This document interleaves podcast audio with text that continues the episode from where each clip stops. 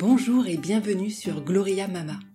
Je suis Diane et je vous propose dans ce podcast de partir à la rencontre de mères et de couples du monde entier.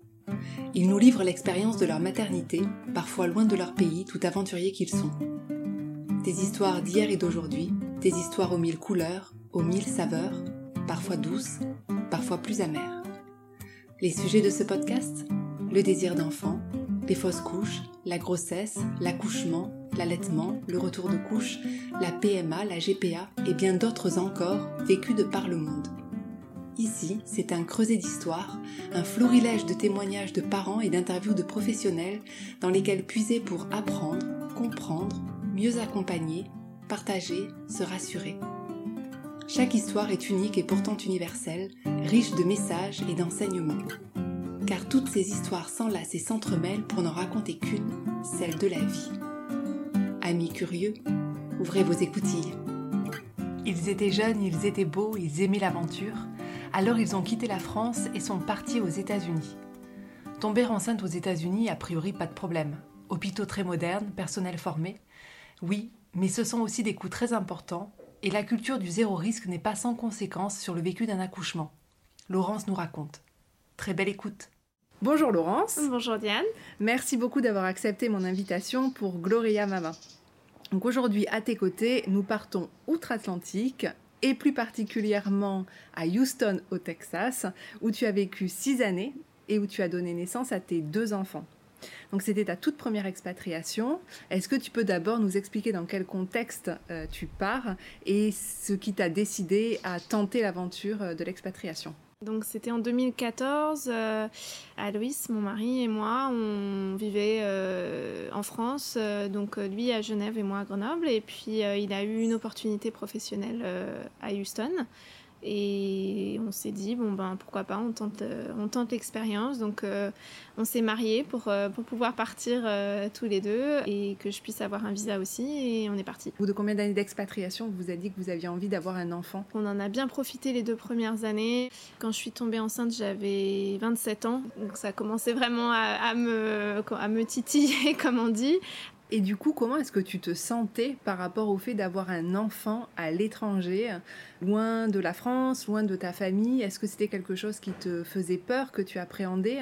Non, pas vraiment. Je l'ai plutôt pris euh, voilà comme une expérience, une aventure. Et puis euh, c'est les États-Unis, tu vois, donc on n'était pas non plus dans un lieu où je me posais des questions en termes de sécurité ou d'accompagnement. Ou j'étais en fait la première de, toutes mes amies, mes amies qui étaient en France. Euh, j'étais la première à avoir un enfant, la première de ma famille aussi. Donc c'était un peu nouveau et c'était vraiment voilà en mode aventure. On verra bien, euh, on verra bien comment ça va se passer. Et en fait, il se trouve que au moment où j'ai appris ma grossesse à Houston une amie que j'ai rencontrée euh, quasiment en même temps, euh, tombée aussi enceinte en même temps. Donc en fait, on a fait toute notre grossesse ensemble. Et finalement, c'était, pas mal parce qu'on pouvait comparer, t'as ça, t'as pas ça, comment tu ressens ça et ça. Donc ça a pas mal aidé. Donc il n'y a jamais été question, ni pour toi, ni pour ton mari, de rentrer pour, euh, ni pour ta grossesse, ni pour ton accouchement en France, finalement Non, pas du tout.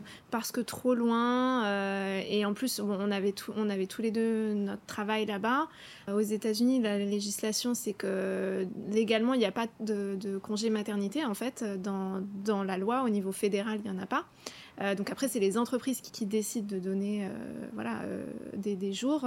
Il y a une loi qui permet en fait soit aux mamans, soit aux collaborateurs qui ont besoin de prendre soin de leurs parents, par exemple, de ne pas travailler pendant 12 semaines et d'être protégés, dans le sens où on ne va pas donner le job de la personne qui part à quelqu'un d'autre, mais il n'y a pas de rémunération en fait, sauf si l'entreprise le prévoit. C'est une loi unique qui s'appelle Family Medical Leave Act qui protège ton job pendant 12 semaines.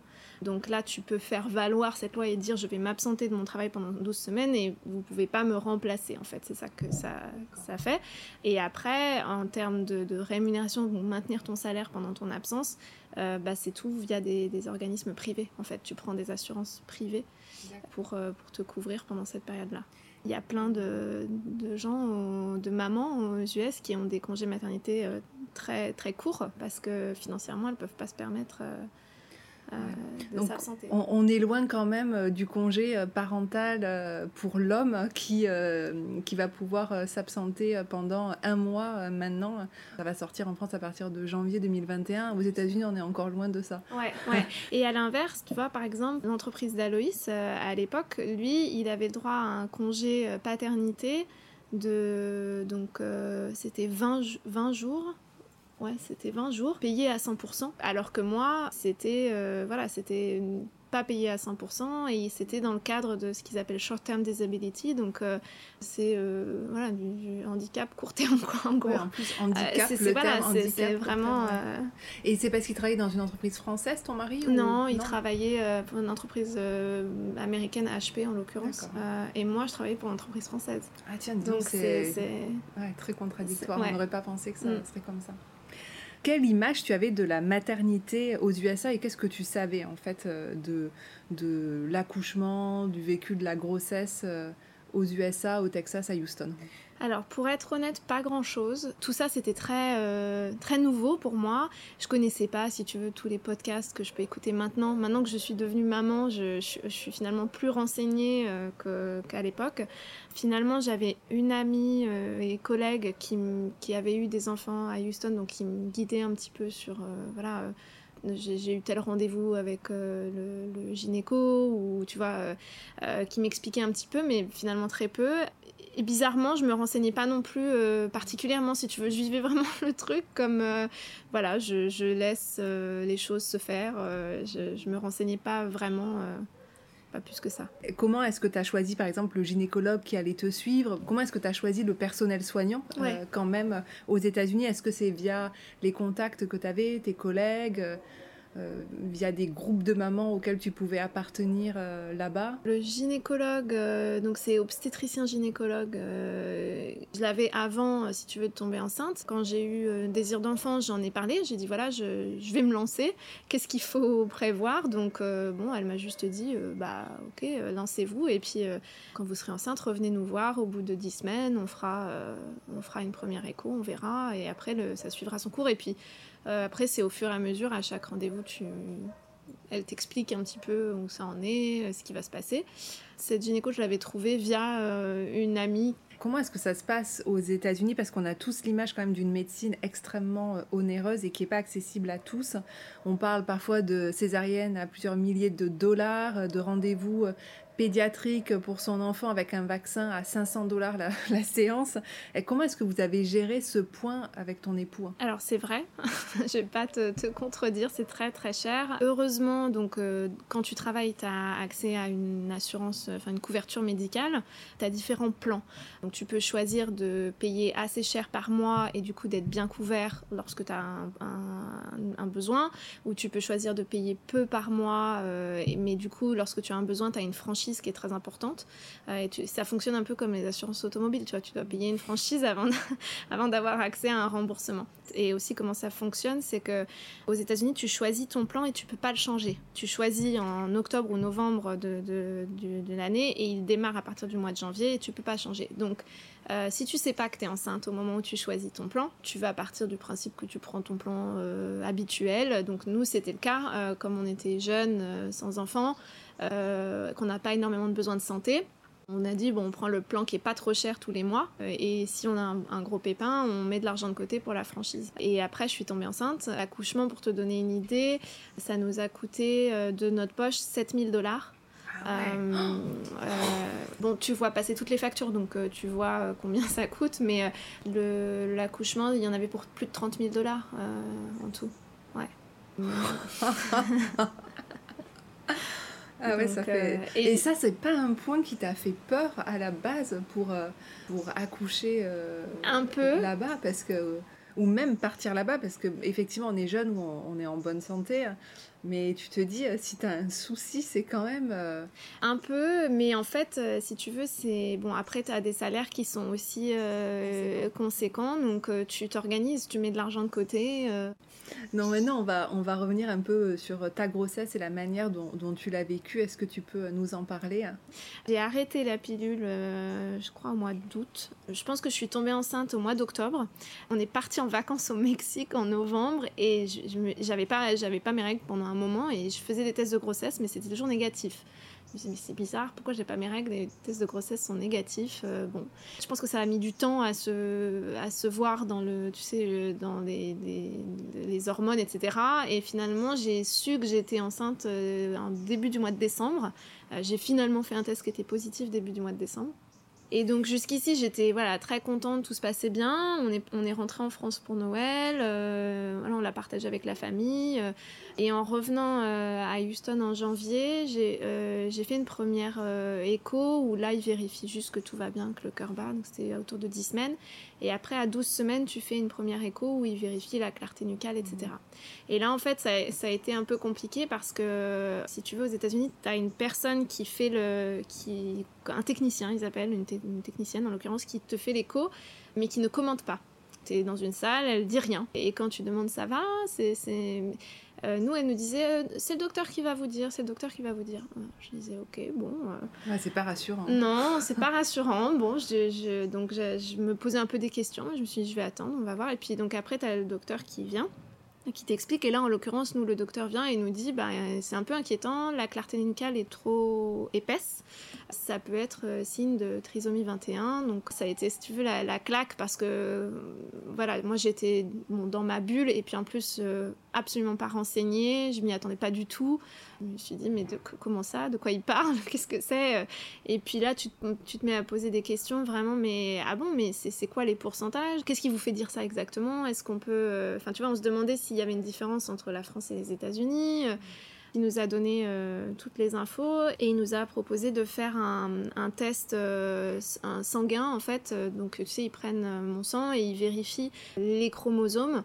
Et à partir de là, ça te donne déjà une idée. Si là, il y a le, même problème, dans ce cas, tu fais une amyosynthèse. Et voilà. Ça a été un petit peu stressant parce qu'en fait, bon, au Texas, si tu veux, il voilà, y, y, a des questions qui, se posent euh, par rapport à l'avortement et la, législation euh, est, moins flexible qu'en France. Je me rappelle que donc la myosynthèse, tu pouvais pas le faire avant 16 semaines et s'il il devait y avoir avortement, il fallait que ce soit avant 18 semaines.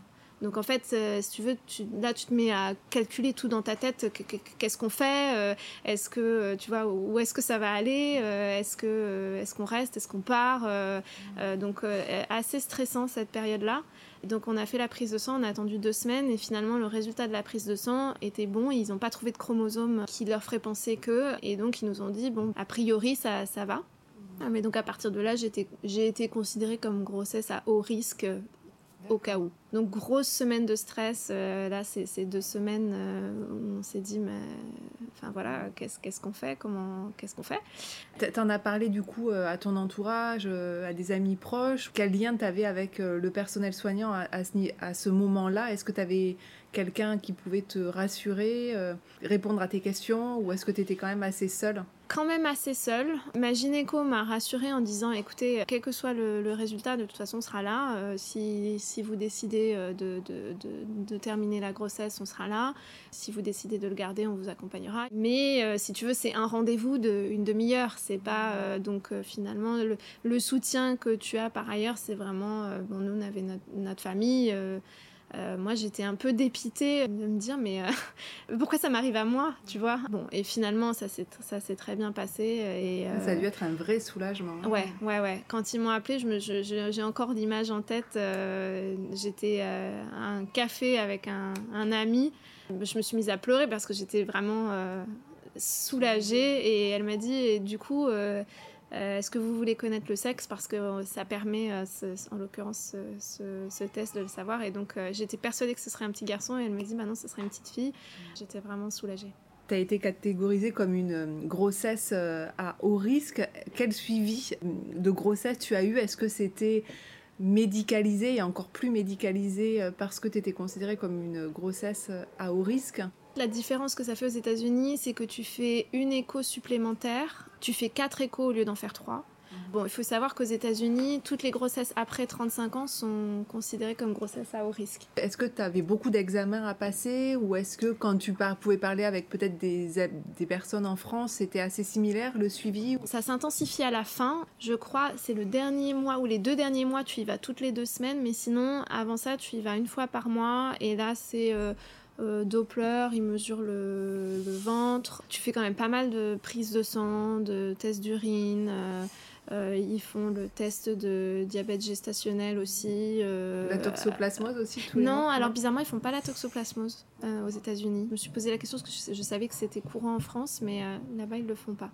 Je me souviens, après avoir eu Maxine, donc pour la grossesse d'Eliott, avoir entendu dans la maison des maternelles parler de. Il y avait un reportage sur le comment ça s'appelle ce... Quand tu es en contact avec des jeunes enfants, tu, tu peux l'attraper. Euh, cytomégalovirus, un truc comme ça. Et donc j'avais spécifiquement demandé euh, pour euh, Elliot à faire le test euh, avant, m'assurer que j'avais bien eu ce virus et que du coup... et tu l'avais eu Et je l'avais eu, ouais. Est-ce que tu as pu bénéficier de cours de préparation à la naissance? Il le proposait, nous, on ne l'a pas fait. On a fait un tour de la maternité. Il te, il te parle aussi d'allaitement, euh, il te montre comment ça va se passer, etc. Mais c'est pas vraiment un cours de préparation. Les cours de préparation, ils sont disponibles aussi. C'est payant, évidemment. Je me rappelle, il y en avait pour euh, peut-être 100 ou 150 dollars. le, cours Ouais, donc ça, ça, dure 8 heures. Donc soit tu peux le faire euh, un samedi toute la journée, soit en trois fois des soirs de semaine.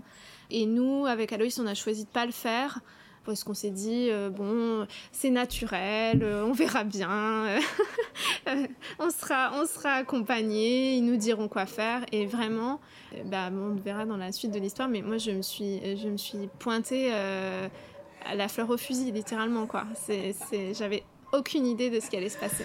du coup, est-ce que tu veux nous raconter un peu comment ça s'est passé le jour J? Ça s'est pas passé. je pense que c'est ça la conclusion, c'est que hum, ce qui s'est passé, c'est que donc j'ai dépassé mon terme. J'avais des rendez-vous euh, une fois par semaine euh, avec le, gynéco pour euh, vérifier. Et puis arrivé au terme, je devais accoucher un samedi. Elle me dit voilà, tu es au terme, donc en gros, je te propose de, déclencher donc soit mercredi, soit le dimanche d'après, mais je te laisserai pas aller au-delà du dimanche. Et c'est combien aux États-Unis le terme? Parce que en fait, en fonction des pays, ouais. c'est jamais le même terme. C'est ça. Euh, alors, si je me souviens bien, donc euh, c'est 40 semaines. Euh, et par rapport à la France où on est, à 41, 42 même. Ouais, ouais, ouais. donc là-bas, c'est 40 semaines. Il n'y avait aucun signe de, de que j'étais prête. le col était effacé, mais à un petit pourcentage et pas du tout ouvert. Euh, donc elle m'a dit écoute, euh, bon voilà, je te propose de déclencher. Donc comment ça va se passer? Tu, tu, viens, euh, on te donne une hormone qui va stimuler un petit peu les, les, contractions et puis après voilà, ça va progresser, ça va se faire, etc. Donc bon, moi je dis ok, pourquoi pas. Il y avait notre famille qui était arrivée pour nous donner un coup de main. Ils allaient rester deux semaines. Imagine, j'attends deux semaines d'accoucher euh, naturellement et ils repartent. Et en fait, euh, on se retrouvera tous les deux à devoir gérer. Donc j'ai ok, de toute façon, elle me laissera pas aller au-delà du dimanche. Donc euh, on y va. J'ai eu rendez-vous à l'hôpital à minuit, mercredi soir. Quand tu arrives, la première chose que tu fais, c'est de payer. Et là, tout de suite, en fait, il t'installe dans la chambre, il t'habille avec le, la, blouse, là. Il t'installe tout de suite le monitoring, en fait. Donc, à partir de là, c'est compliqué de bouger parce qu'en fait, euh, tu as, le truc autour du ventre, tu es attaché avec les fils. Euh, ils mettent un, comme un tampon euh, avec une hormone, je sais même plus comment ça s'appelle, je t'avouerai. Donc là, c'était minuit, donc je me dis, bah, on va essayer de dormir un peu, donc on éteint les lumières et puis on, attend que. Voilà. Et il y avait le monitoring qui faisait beaucoup de bruit à côté, donc tu entends les, les battements du cœur. Je commence à m'endormir et tout d'un coup, il y a une infirmière qui rentre dans la chambre ouvre la porte qui, la, porte qui claque contre le mur, elle allume la lumière, elle vient vers moi et elle me dit vous avez bougé?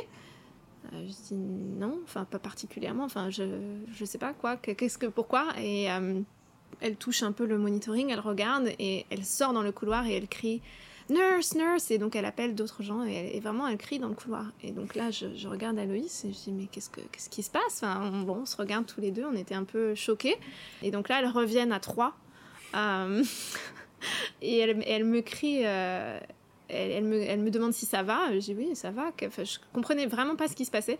Et elles me disent euh, All four, all four. Et donc elles me disaient Mettez-vous à quatre pattes. Enfin, au début, j'étais regardée, j'étais là, mais qu'est-ce qu'elles veulent? Je comprends pas. Et donc elles me, elles, me disent de me mettre à quatre pattes et elles me retournent presque, tu vois. Euh.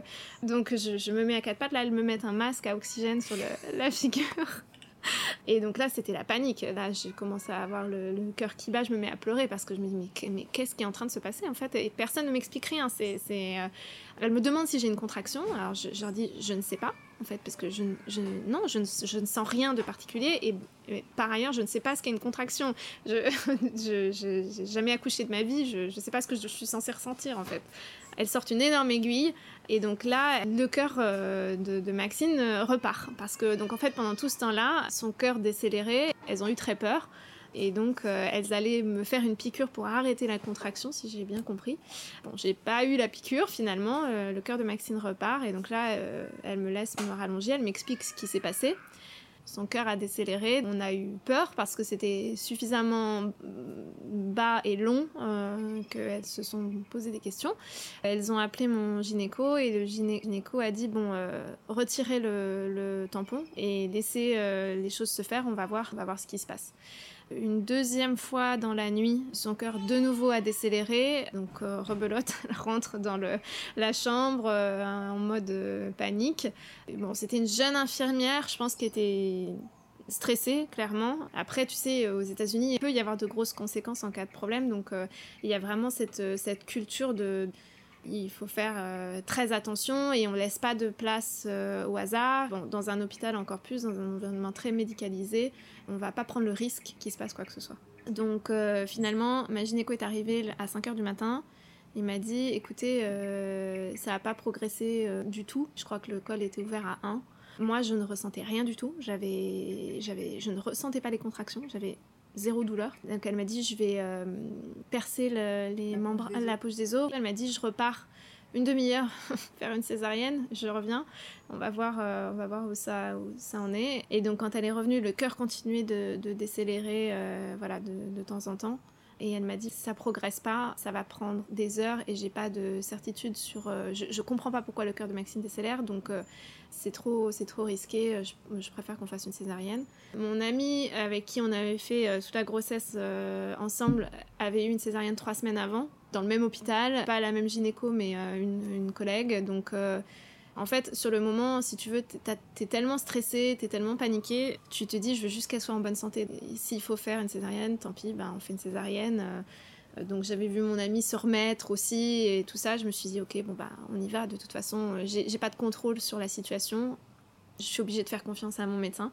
elle m'a dit, vaut mieux faire une césarienne là maintenant où on se prépare, etc., que d'attendre euh, une heure, euh, deux heures pour euh, finalement que ça progresse pas beaucoup et qu'on doive partir en urgence et là ça va pas être un très bon moment. Césarienne, donc tu pars au bloc, ils te préparent, là tu as une, une anesthésie costaud, après tu es allongé, aux États-Unis, il était très entouré, donc il y avait Aloïs qui était assis à côté de moi, vers ma tête. De l'autre côté, j'avais une infirmière qui me parlait, qui me rassurait, qui me demandait si ça allait, si j'avais chaud, si j'avais froid, euh, tu vois, qui en permanence monitor en fait pour que ça se passe bien et qu'il n'y ait pas de risque non plus par rapport à comment toi euh, tu, tu vis le truc. Euh, je vais lui dire comment je me sentais pour qu'il puisse prendre des mesures si ça allait pas. Ça s'est fait assez rapidement.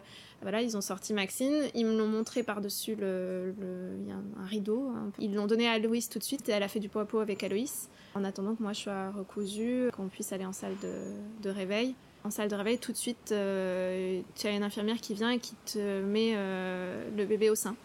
D'accord. Immédiatement. Mais c'était ton souhait d'allaiter ou? Ouais, ouais. Moi, c'était mon souhait. Donc, en fait, aux États-Unis, tu, tu, t'exprimes avant euh, l'accouchement sur ton souhait. Tu remplis même un document où tu signes et tu dis oui, je veux allaiter ou non, je veux pas allaiter. Si tu dis oui, je veux allaiter, ils vont tout faire pour t'accompagner. Si à un moment donné, tu décides d'abandonner, ils vont te dire non, vous vous souvenez, vous avez dit que vous vouliez allaiter, regardez, euh, il y a le papier. Euh, donc ils sont, ils sont assez pro allaitement. J'avais plein d'amis françaises qui ne voulaient pas nécessairement allaiter et qui se sentaient un peu pressurisées, si tu veux, euh, Et du coup, ce papier que tu remplis, au-delà de l'allaitement, est-ce que on te demande tes souhaits, type, voilà, dans l'idéal, je voudrais accoucher par voie basse, je voudrais une péridurale ou pas de péridurale. Est-ce qu'il y a ce genre de, choses à l'intérieur qui pourraient faire penser un peu à un projet de naissance? Alors tu peux le faire, on te le demande pas forcément. Moi, quand j'ai changé avec ma gynéco, je lui, avais dit ce que je voulais, ce que je voulais pas. Bon, si tu veux écrire ton projet de naissance et le donner à ta gynéco, tu peux. De toute façon, en fait, la réponse de ma gynéco, c'était toujours on va essayer de faire ce que vous voulez, mais s'il y a un problème, on prendra pas de risque. Je suis restée 4 euh, jours tu as une consultante en lactation qui vient te voir plusieurs fois par jour, qui t'aide, euh, qui te, même qui te montre, euh, qui t'installe la machine, qui te montre comment faire. Donc vraiment qui t'installe la machine, c'est-à-dire Parce que donc moi, ils, ils, pompaient mon colostrum, en fait. Ils font plein de, tests au début à Maxine. Alors nous, on a essayé de faire le minimum possible en termes de... Euh, notamment les vaccins, etc. On a dit c'est obligé de le faire là. Elle est née il y a deux heures, on peut pas attendre, je sais pas, une semaine, un mois. mais ils font tout un tas de, de tests au début, donc et de vaccins aussi. Hein. Euh, alors, tu peux dire non. Nous, on a, on a, on a, on a décalé à un mois. Mais euh, effectivement, c'est vraiment extrêmement médicalisé euh, tout de suite. En fait, nous, on est arrivé dans la chambre, ça devait être 14 heures. Moi, j'étais juste épuisée parce que j'avais pas dormi de la nuit depuis, depuis voilà, la veille. j'avais eu une césarienne. Donc là, j'ai dormi deux heures. Et pendant ce temps-là, ils ont emmené Maxine et ils ont fait tout un tas de, de tests, prise de sang tout plein de choses. Ils ont pompé mon colostrum pour, euh, pour lui donner pendant que je dormais pendant ces deux heures. Ce suivi médical assez poussé sur ton enfant, c'était parce que euh, tu avais une césarienne ou tous les enfants euh, nés au Texas, à Houston, suivent ce, protocole Je pense que c'est tous les enfants. Il y a, il y a tout un protocole où il y a plein de choses qu'ils vérifient. D'accord. Au-delà du test d'ACPAR qu'on fait au tout début. voilà. D'accord. Ouais, ouais. Et tu te souviens de ce que c'est ou pas du tout? Il y a le vaccin pour l'hépatite B, premier jour, si tu dis pas non. Alors que je m'étais renseignée euh, sur la question, je me dis mais pourquoi il y a besoin de faire le vaccin d'hépatite B immédiatement, euh, sachant que dans ce que j'avais trouvé, c'était euh, une maladie qui peut se transmettre voilà, sexuellement ou tu vois, c'est. Bon, je me disais c'est un peu bizarre. Donc nous, on avait demandé à décaler pendant un mois. Et pareil, ils te regardent un peu en mode, euh, c'est un gros risque, tu vois, de ne pas faire le vaccin immédiatement. Donc ils testent Louis. Le premier jour, ils viennent faire un, hearing euh, testing dans, dans, la chambre. Ils prennent son sang plusieurs fois, euh, notamment pour la jaunisse. En l'occurrence, Maxine avait la jaunisse. Donc là, ils testent pour voir les niveaux de bilirubine, les, je sais pas, toutes les, toutes les 6 heures, quelque chose comme ça. Quoi d'autre? Il y a je crois que c'est la vitamine K qu'ils mettent dans les, dans les yeux ou je sais plus. Euh, dans la bouche, je pense. Ou dans la bouche, je sais pas, il y a, y a un, bon, ils testent plein de choses. Donc, euh, mais le, le, truc qui est bien, c'est qu'ils laissent le bébé quand même avec toi dans la chambre. Mhm. Et en fait, Maxine qui avait la jaunisse, elle faisait la lumière bleue euh, dans la chambre. Je reviens juste sur une question rapide sur ton accouchement. Est-ce que le fait de vivre des moments aussi intenses et aussi stressants dans une langue qui n'est pas la tienne, ça a été quelque chose à un moment donné un peu difficile ou c'est passé euh, comme une lettre à la poste? Ça allait, sauf dans les moments où où il y a de la panique, comme quand elle criait de me mettre en all four. Euh, au début, je l'ai regardée, j'étais là, mais all four, de quoi de, Qu'est-ce qu'elle disent Je comprends pas. Mm. Euh, jusqu'à ce qu'elle me, elle me retourne littéralement. Tu nous as dit que tu avais eu deux enfants du coup durant ton expatriation. Est-ce que tu souhaitais autre chose pour ton deuxième accouchement? Est-ce que tu t'es préparé différemment? Alors oui, j'ai écouté pas mal de, podcasts, euh, je me suis plus renseignée et je, voulais un accouchement euh, naturel, par voix basse au moins. En fait, j'avais, je me suis dit, euh, c'est dommage, j'ai vraiment raté cette, cette opportunité, tu vois. Mon ami Alix, qui avait eu une césarienne la première fois comme moi, son deuxième, elle l'avait eu par voix basse. Et donc je me dis, ok, c'est possible. Donc ce qu'ils appellent là-bas VBAC.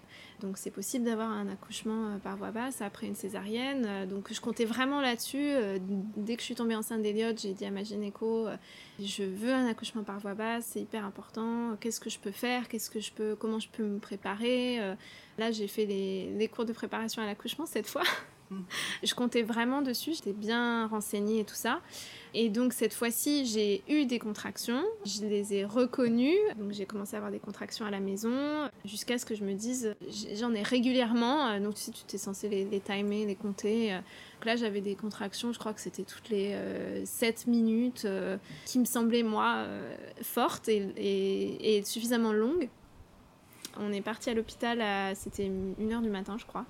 Et arrivé à l'hôpital, les contractions s'arrêtent. Le problème, c'est que aux États-Unis, à partir du moment où tu passes le pas de la porte et que tu es admis, ils peuvent plus te laisser partir. Là, les contractions ralentissent et je me dis non, non, non, non, faut pas, faut pas que ça ralentisse. Et donc, elle vérifie, le, col était effacé et ouvert à 1. Et donc, elles me disent bon, ça va, ça va prendre du temps. Et en plus, donc là, les contractions, euh, il n'y en avait pas beaucoup. Et donc elles me mettent le monitoring et donc là de nouveau euh, pour, euh, pour marcher etc euh, c'était compliqué. Il n'y avait pas moyen de demander de l'enlever Non ils sont assez ils ont peur en fait hein, ils prennent énormément de précautions. J'ai demandé j'ai dit mais est-ce que je peux marcher? On avait amené la boule de yoga et elles me disent non bah tu peux faire de la boule de yoga si tu veux mais voilà marcher tu, je peux te laisser marcher 5 minutes mais je vais pas te laisser marcher 3 heures dans le couloir. Euh, pour faire progresser. Mais elle me disent mais c'est pas grave, euh, repose-toi, euh, voilà, il est 2h du matin, ça va progresser, on va venir vers, je sais pas, 9h du matin, demande la péridurale, c'était trop douloureux. Donc là, elle m'installe la péridurale et à partir de là, bah là, je pouvais vraiment plus bouger du tout. Régulièrement, elle, elle venait me, changer de, place pour essayer de, faire progresser. Et moi, j'ai essayé de me, mentalement de, faire progresser le, le truc, d'essayer en fait d'oublier où j'étais bah, à partir de, je pense, 10 heures euh, le matin, le cœur d'Eliott décélère. Ah, Donc là, l'histoire se répète. Donc une première fois, une deuxième fois, une troisième fois. Là, la gynéco vient et me dit, bon, encore une fois, je ne sais pas pourquoi ça décélère, je ne vais pas prendre de risques. Donc là, ils te font assez peur quand même. Elle, te dit, euh, c'est votre choix, mais... Euh, enfin, presque, je ne sais plus comment elle me l'a dit, mais est-ce que vous voulez un enfant handicapé en gros elle te, elle te dit. Ou euh, en gros est-ce que vous êtes prêt à vivre avec ça ou tu vois. Petit à petit j'ai vu mon, mon rêve de, d'accouchement euh, par voie basse euh, s'éloigner. Elle m'a dit écoutez si vous voulez rester deux heures de plus ok mais clairement j'étais je crois que le col était ouvert à 4 ou 5 et ça faisait déjà bah, depuis la veille une heure du matin que j'étais là elle m'a dit franchement, ça, ça, progresse trop, trop lentement et son cœur décélère. Euh, voilà, on ne peut pas prendre ce risque-là. Je préfère partir maintenant euh, en césarienne. Encore une fois, on prend le temps de se préparer que le faire en urgence euh, dans, dans, une heure quand la décélération sera trop longue et trop, trop, trop poussée. Donc j'ai dit ok. Et donc par contre cette fois-ci, je veux le pot à pot. Je veux, enfin si tu veux, j'étais un peu mieux préparée sur ce que je voulais. Pour Elliot, il avait le, le cordon autour du pied c'est pour ça que son cœur décéléré, parce qu'il tirait dessus. Et en l'occurrence, la gynéco m'a dit on a bien fait euh, de le faire parce que l'utérus était, euh, elle m'a dit, euh, fin comme du cellophane mm. et qu'il il aurait pu avoir rupture utérine. donc elle m'a dit vraiment c'était la bonne décision. bon, après, c'est pour te, te, rassurer aussi et te dire voilà mais en même temps, encore une fois, pas beaucoup de contrôle sur la situation. Et, Je me suis renseignée sur sur ça parce que euh, il y a beaucoup de, femmes, euh, donc hors ton cas, il y a beaucoup de femmes qui euh, vivent une césarienne et leur gynécologue leur dit qu'à partir du moment où ils ont, elles ont eu une césarienne, on leur refera une césarienne et qu'un accouchement par voie basse c'est très compliqué parce qu'il peut y avoir une rupture utérine. Et le, Collège national des gynécologues obstétriciens français et la Haute Autorité de Santé préconise une tentative de voix basse en cas d'utérus bicicatriciel, mais une césarienne en cas d'antécédent de 3 césariennes et plus. Euh, parce que le taux de rupture utérine après une césarienne, il serait que de 0,7% et 0,9% après deux césariennes, donc c'est des taux qui sont faibles dans l'absolu. En France, 36,5% des femmes qui ont déjà subi une césarienne accouchent par voie, par voie basse. je trouvais ça intéressant euh, quand même de, de, connaître ces chiffres. Il faut que les femmes sachent que c'est pas parce qu'on a eu une césarienne qu'on est condamné à avoir de, des césariennes parce que les taux sont quand même super bas. 0,7 et 0,9% de rupture utérine, c'est très faible. C'est vrai. Tu rentres chez toi au bout de combien de jours après une césarienne? Alors pour Maxine, j'étais restée trois nuits à l'hôpital, quatre jours. Et pour Elliot, je suis restée que deux nuits parce qu'en fait, c'est infernal. Euh, la nuit, euh, il ne te laisse pas dormir en fait. Il rentre dans ta chambre toutes les trois heures pour euh, soit contrôler toi, ta température, ton, tout un tas de trucs, soit pour le bébé. Et donc en fait, tu peux pas te reposer.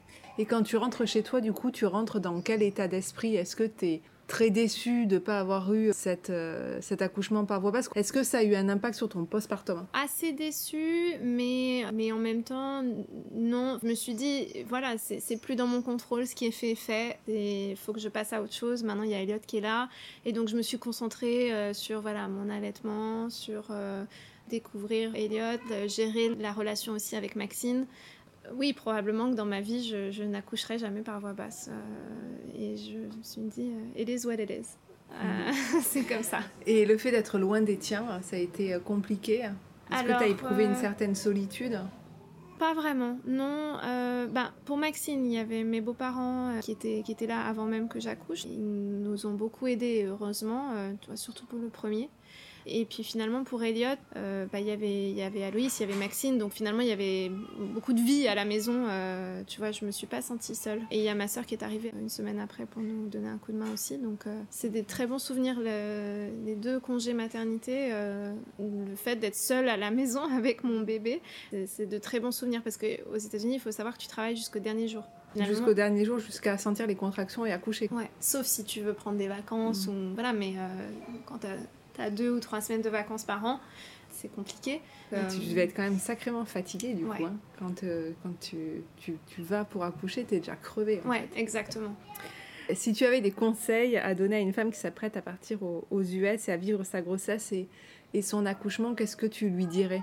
Je lui dirais de bien se renseigner avant euh, pas comme moi, de se renseigner par rapport à ses envies, euh, par rapport à voilà ce, qu'elle veut, et de formuler, de verbaliser vraiment ce qu'elle veut euh, auprès du, personnel soignant. Avec le recul, je me rends compte que j'ai, je me suis un peu laissée porter, et aussi j'ai, j'ai pas toujours dit voilà ce que je voulais parce que je me disais bah bon c'est des médecins ils doivent savoir ce qu'ils font ils ont raison et peut-être que j'aurais dû plus euh, challenger la vie des médecins et, faire mes propres recherches et voilà.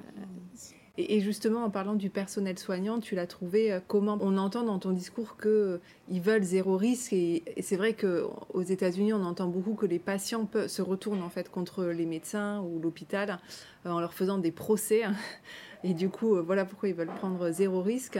Du coup, tu t'es senti comment dans tes rapports avec eux Quelle influence ça a pu avoir dans les rapports que tu avais avec eux? J'ai une petite anecdote par rapport à ça, d'ailleurs, euh, comparé avec la France, bon, je ne veux pas généraliser, mais alors il y, a un aspect où déjà aux États-Unis, comme la santé coûte très cher, tu sais jamais si ce qu'ils te proposent c'est dans une idée de business ou si c'est nécessaire. Tu vois, si vraiment médicalement il y a une raison de le faire. Donc il y a toujours un peu cette ambiguïté. Après, ça reste quand même un pays où, avec le service client, patient en l'occurrence, fort. Ils sont très sympas, ils, sont, ils font attention à comment tu te sens, et tu te sens bien accueilli, bien épaulé. Euh, ça, à la limite, c'est agréable. Comparé à la France, et ils sont pas du tout dans le jugement. Mais pas du tout. À part, tu vois, bon, pour l'allaitement, j'ai des amis qui se sont sentis, euh, voilà, un peu de, pression, mais ils le font toujours d'une manière très euh, diplomatique, sympa, quand même.